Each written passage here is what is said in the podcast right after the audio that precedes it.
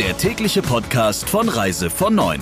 Die Top-News der Travel Industry im Überblick.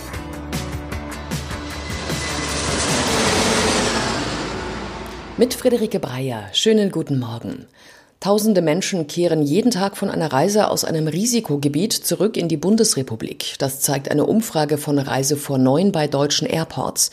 Allein an den fünf größten Flughäfen kommen derzeit täglich über 10.000 Rückkehrer aus Regionen an, die das Robert Koch Institut als Corona-Risikogebiete einstuft. Die meisten Passagiere landen in Berlin. In Tegel und Schönefeld sind es etwa 4000 pro Tag. Das sagte eine Flughafensprecherin Reise vor neun. Am Airport Frankfurt am Main wird die Zahl der Passagiere auf rund 2200 geschätzt.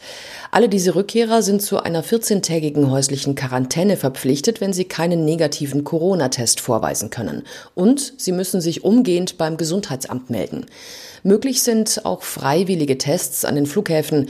Die Trefferquote lag in Berlin bei einem Prozent, an den Airports in Nordrhein-Westfalen laut Medienberichten sogar bei zweieinhalb Prozent. Hochgerechnet bedeutet das jeden Tag 100 bis 200 Corona-Infektionen, die allein Rückkehrer von ihren Reisen in Risikogebiete mitbringen. Als erste Reederei verlangt MSC Cruises Corona-Tests von den Passagieren. Alle müssen sich untersuchen lassen, bevor sie an Bord gehen. Anderen Kreuzfahrtanbietern genügt eine Selbstauskunft und Fiebermessen bei der Einschiffung. MSC Cruises plant zudem den Neustart seiner Kreuzfahrten im Mittelmeer. Das Flaggschiff MSC Grandiosa soll einwöchige Fahrten im westlichen Mittelmeer unternehmen. Die MSC Magnifica ist für den Einsatz im östlichen Mittelmeer vorgesehen. Die ersten Reisen sollen noch im August stattfinden.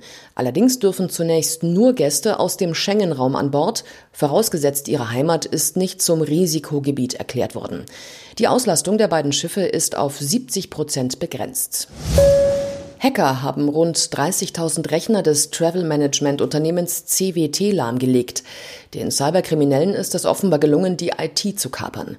Laut der Nachrichtenagentur Reuters soll der weltweit aktive Geschäftsreiseanbieter umgerechnet 3,8 Millionen Euro Lösegeld gezahlt haben, um seine Rechner wieder nutzen zu können. Ursprünglich hatten die Erpresser 10 Millionen US-Dollar gefordert. Dem Portal BTC Echo sagte ein Sprecher, dass die Systeme zwangsläufig heruntergefahren worden seien, der Vorfall nun aber abgeschlossen sei. Die Zahlung des Lösegelds wollte CWT allerdings nicht bestätigen. Heftige Regenfälle haben im Landkreis Rosenheim für ein Verkehrschaos gesorgt. Teile der A8 München-Salzburg waren zwischen Aachen-Mühle und Fraßdorf überflutet worden und mussten in dem Bereich komplett gesperrt werden. Das Wasser stand bis zu einem Meter hoch auf der Fahrbahn. Auch die Ausweichrouten waren zu. Mittlerweile ist die A8 in beide Richtungen wieder freigegeben. Auch die Umleitungen sind passierbar.